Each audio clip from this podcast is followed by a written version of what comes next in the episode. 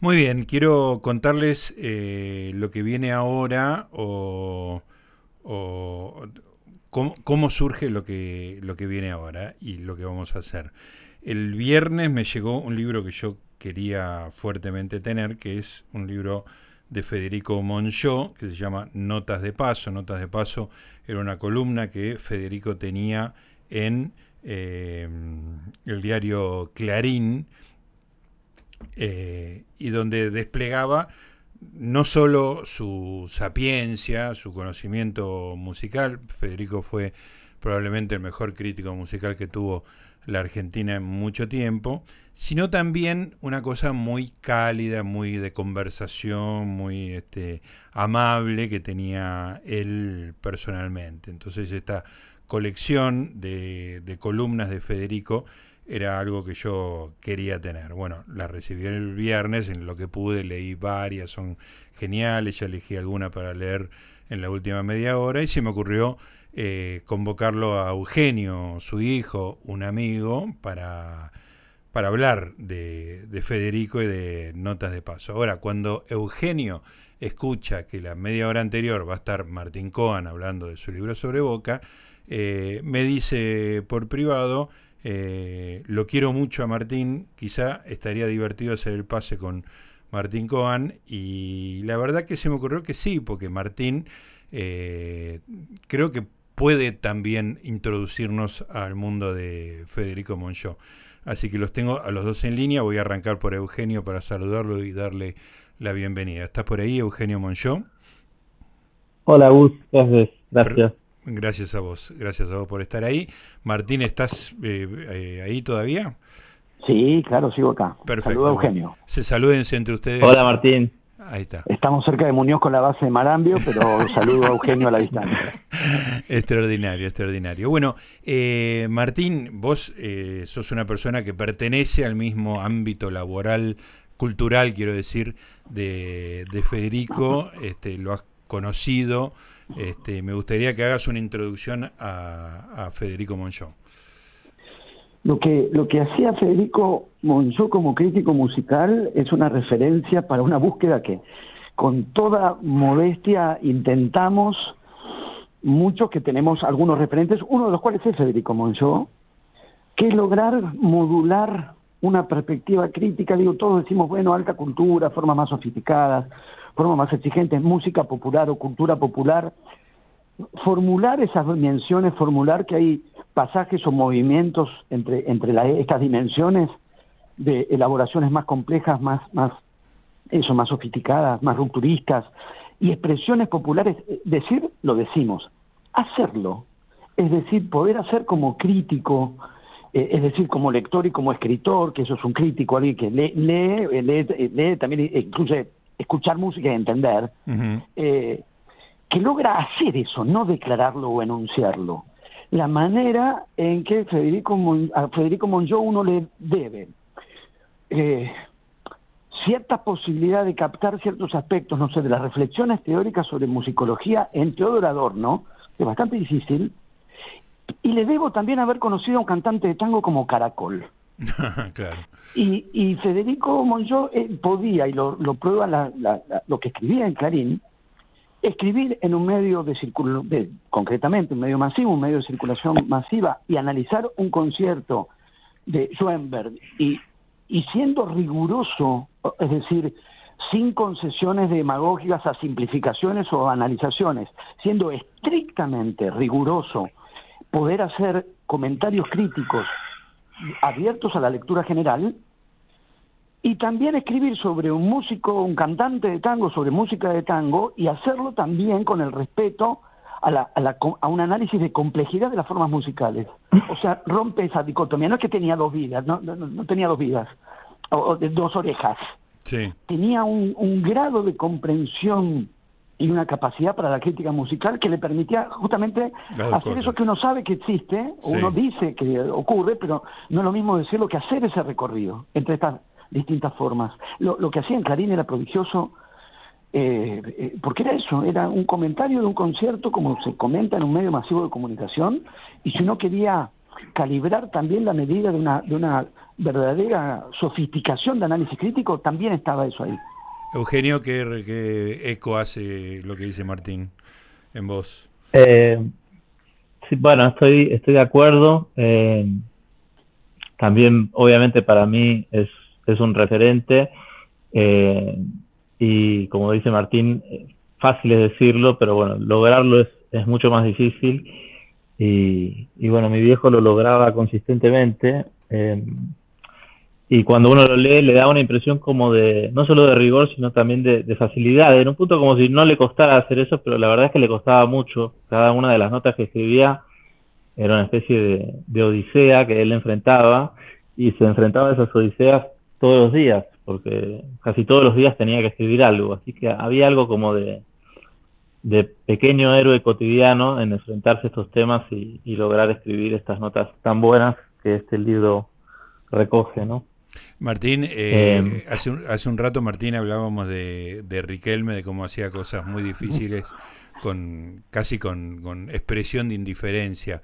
Hay algo de eso acá, ¿no? En, en, esa simplicidad con que va de en, ese amplísimo rango de lo altísimo a, a lo popular, ¿no?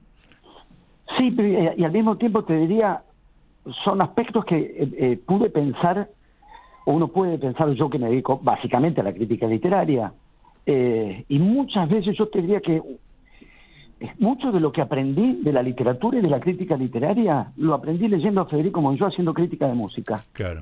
Por ejemplo, de qué manera y en qué sentido, cuándo y cómo es que puede decirse que una forma, cómo se llega a una forma simple y el, el punto en el que lo simple es algo que hay que trabajar mucho para conseguir y que no es lo mismo que lo rudimentario, porque es fácil disfrazar lo rudimentario de simple. ¿no? Entonces, si no, eh, eh, es, un, es un texto muy despojado, no, no es muy despojado, le falta vocabulario. Frente a, esos textos que son despojados por un eh, formidable trabajo de pulido y de despojamiento. Eso vale para la música también. Y, y, yo aprendí mucho de, esta cuestión y me sirvió mucho para pensar la literatura leyendo cómo Federico Monjó analizaba, por ejemplo, este aspecto en la música, cómo se lograba la simplicidad y que no es lo mismo que una composición básica en el mal sentido. una ejecución básica en el mal sentido. Martín, bueno, te, te, agradezco muchísimo. Eugenio, si lo querés despedir al señor tengo, Tengo medio minuto como Sí, dale, claro, claro. Lo digo porque me parece que viene... Yo enseño en la, en la Universidad de Teoría Literaria, una de las unidades tiene que ver con Adorno, se trabaja la teoría estética, las referencias suelen ser a la literatura, pero la crítica musical en Adorno era muy, muy, muy central y hay un momento donde yo, que no me dedico a la música, me encuentro teniendo que plantear el dodecafonismo en Schoenberg en Adorno. Y en esos momentos siempre miro a clase y digo, ¿alguien sabe música? ¿Alguien conoce el calfonismo? Previsiblemente, habría sido mi mismo caso como estudiante, la respuesta suele ser que no. Claro. Excepto un año de los que llevo dando Adorno, que alguien levantó la mano y dijo, sí, yo, yo sé lo que es el de... Entonces, ante mi sorpresa, dijo, soy el hijo de Federico Moncho. Era Eugenio. Era Eugenio, sí. Eh, Sí, bueno, Martín y mi viejo fueron mis dos días de, entrada a Adorno. O sea, en realidad lo entendí a Adorno recién cuando cursé con Martín y no antes, porque mi papá no me lo explicaba. Sencillamente hablaba de él, pero recién con Martín lo, pude entender un poco más. Muy bien. Bueno, eh, Martín este... te agradezco muchísimo haberte quedado un rato y, habernos hecho esta introducción. Me quedo hablando con Eugenio. Te mando un abrazo, Martín Cohen. Un abrazo, que estén bien. Ahí estaba. Abrazo. Ahí. Bueno, eh, Eugenio, lo pediste, lo tenés. Querías eh, que estuviera un, rato Martín, que es una, de las personas más queribles que hay en el, en el mundo ese de la, de la cultura. Un poco también como era, como era tu viejo, esas personas con las que conversar siempre es este, este grato. Pero es interesante eso que dijiste recién, porque había una, una cuestión didáctica que en, en, internamente en la familia se daba de otra manera. Entiendo que vos aprendiste mucha música eh, conviviendo con tu papá, pero no en el sentido de dar lecciones, ¿no? Eh, no, era algo más, más natural, más doméstico. Obviamente algunas cosas yo le podía preguntar y, y él me las iba a explicar y aprendí mucho de ese modo. Pasa que Adorno en particular es este hasta que uno no decide meterse en ese mundo y, explorarlo un poco por sus propios medios, es muy difícil de, de meterse con eso. Y en particular todo lo que dice de música siempre es, es muy complejo, eh, es muy metafórico, muy poético, y entonces hubiera sido un poco insólito que mi viejo se pusiera a explicarme eso en vez de explicarme, qué sé yo, algo sobre Mozart o Beethoven. claro, claro. Eh, un, padre raro hubiera sido. Escúchame, Eugenio, contame un poco qué es eh, Notas de Paso, si tenés este, cómo, cómo se gestó la idea de, recoger en su mayor parte las notas de Clarín. Eh, creo que el, libro es el resultado del interés barra empuje de tres este, personas o, entidades. Por un lado, el Fondo de Cultura Económica, eh, y Mariana Rey, que, trabaja en el Fondo de Cultura, que, estaban muy interesados en publicar este libro. Ellos reeditaron La Invención Musical y además eh, quisieron armar un libro con, columnas de, mi viejo. Por otro lado, eh, Matías Serra Bradford, que es un crítico cultural, periodista, que era muy, muy amigo de mi viejo y, y conocía sus escritos de punta a punta. Matías hizo la, la selección de las notas, hizo un prólogo muy lindo, eh, en fin. Y por otro lado, eh, mi vieja, que le puso muchísima garra a, la situación, porque, bueno, como te digo, fue uno de los factotums para que esto se hiciera. Eh, sí, empujó mucho por, por su lado y se involucró mucho también con la, con la edición del texto y con Matías y con la editorial, eh, por suerte. Así que, bueno, así es como este libro vio la luz.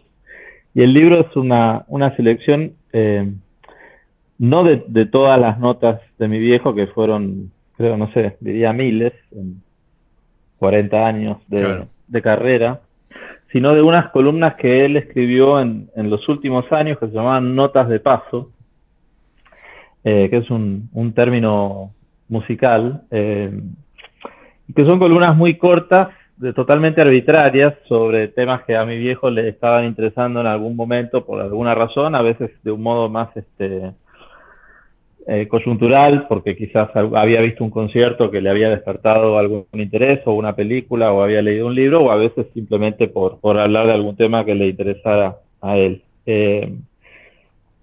y en esas columnas se, reúne y se expresa muy bien esto que decía Martín, de ese tránsito tan fluido entre lo, no sé cómo llamarlo, culto y popular o académico y, no académico. Eh, y de hecho mi viejo, que era un, gran adorniano, la parte que más recelo le, le, inspiraba en Adorno es toda esta, este desprecio de Adorno por, por la música popular y por el, jazz en particular, ¿no? O sea, mi viejo como que quería, echaba un manto de piedad sobre esa parte de adorno, eh, porque le parecía abominable en un punto y, bueno, de hecho él nunca pensó así, ¿no?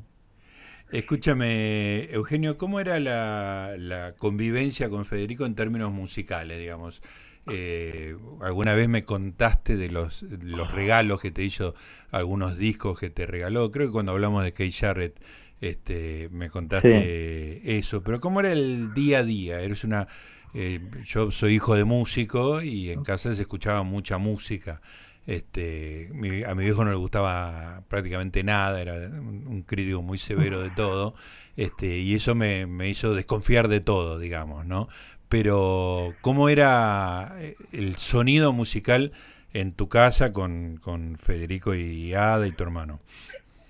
Eh, que cada uno aportaba lo suyo, digamos, mi viejo tenía una gran ventaja, por lo menos respecto de, mí, que es que era muy desprejuiciado, o sea, no, no había nada que a él a, a priori le pudiera parecer malo o poco interesante antes de escucharlo, ¿no? Yo era mucho más prejuicioso y lo sigo siendo, bueno, en parte trato de no serlo, eh, aprendiendo de él, pero bueno, me cuesta. Así que escuchábamos de todo y un momento importante era después de comer, a la noche, eh, poner algún disco, cuando se escuchaban discos o, temas este, encadenados. Teníamos un, un término que era la cabalgata musical, que cada uno iba poniendo un cada uno iba poniendo un tema y, y bueno, podíamos estar así varias horas, eh, sin hablar mucho, ¿viste? O sea, eh, no, no, no acompañado de análisis y conversación, sino escuchando. Escuchando, a veces se hablaba, pero en general te diría que, que el mayor protagonismo lo, tenía la música y que gran parte de nuestra vida familiar en conjunto era estos momentos, escuchar música sin, sin hacer otra cosa. Digamos. ¿Y qué, qué le hiciste conocer vos a él? O Jaime, también tu hermano. Em, y mi hermano diría que cosas más rockeras, eh, también de jazz, porque mi hermano tuvo como, fases musicales, como que se metejonea mucho con un género. en un momento era guitarrista de jazz, se volvió un experto descomunal, entonces nos hizo conocer a mí, a mi viejo y a mi vieja muchísimos guitarristas de jazz que no sabíamos ni que existían. Después ahora es la música electrónica, mi hermano sigue muy, muy metido con eso y, sé que algunas cosas este, escuchó con papá porque, bueno, como era eh, muy desprejuiciado, incluso la música electrónica le podía, le podía interesar. Em, y yo, em, quizás cosas de hip hop, que mi hermano también en realidad tuvo su fase hip hop y nos hizo aprender mucho, eh, de chamamé, mucho de chamamé, porque si bien eh, yo escuché chamamé por primera vez a instancias de mi viejo, por un disco que le habían mandado y que le había encantado, bueno, después me fanaticé más yo y lo, lo fui este, llevando por ese camino.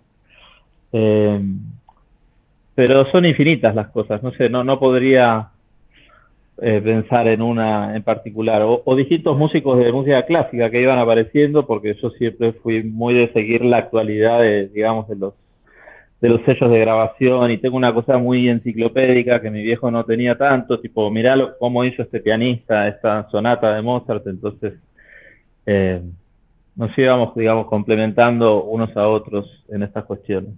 Eh, Eugenio, cuando, cuando murió tu viejo, creo hace dos o tres años, no, no me acuerdo exactamente la, la fecha, vos me dirás. Sí, Dos años y medio. Dos años y medio. Más o menos. En, eh, enero de 2021.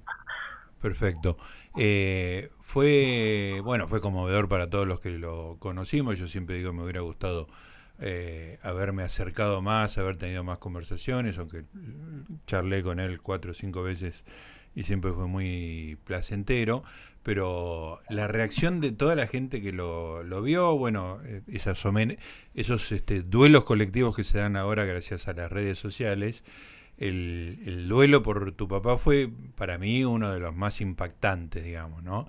Así que no quiero pensar lo que habrá sido para vos y digo, aprovecho que pasó un poco el tiempo para que me lo cuentes ahora.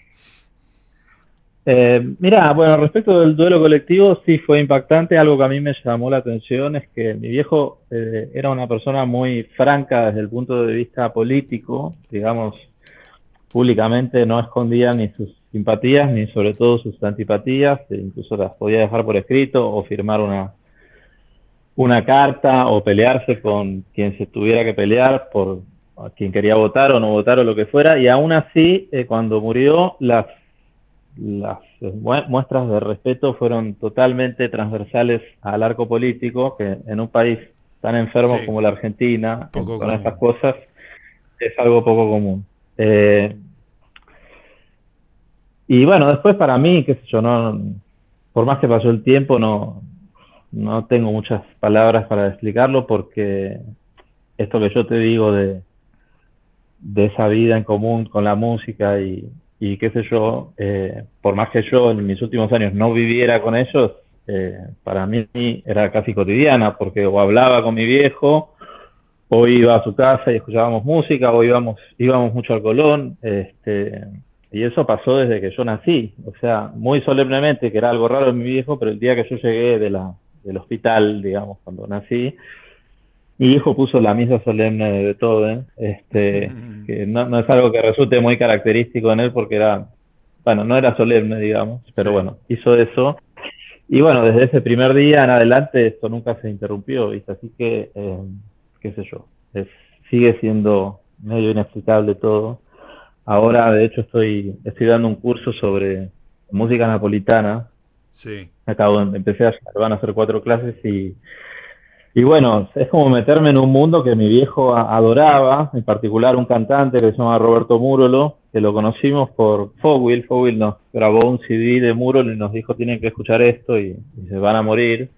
Y bueno, efectivamente nos morimos. Este, mi viejo lo, en, en, las columnas que están en el libro lo menciona. en una entrevista con, Matías dice, escucho a Murolo como una droga, no escucho otra cosa.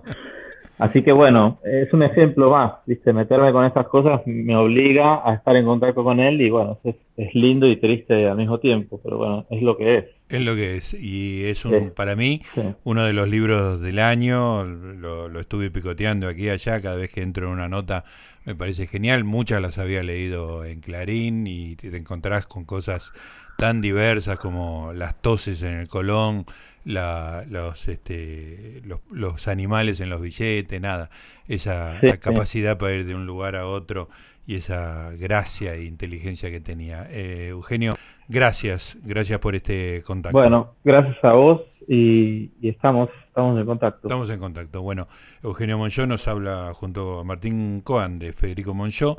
Notas de Paso, un libro extraordinario, acaba de salir de Fondo de Cultura Económica.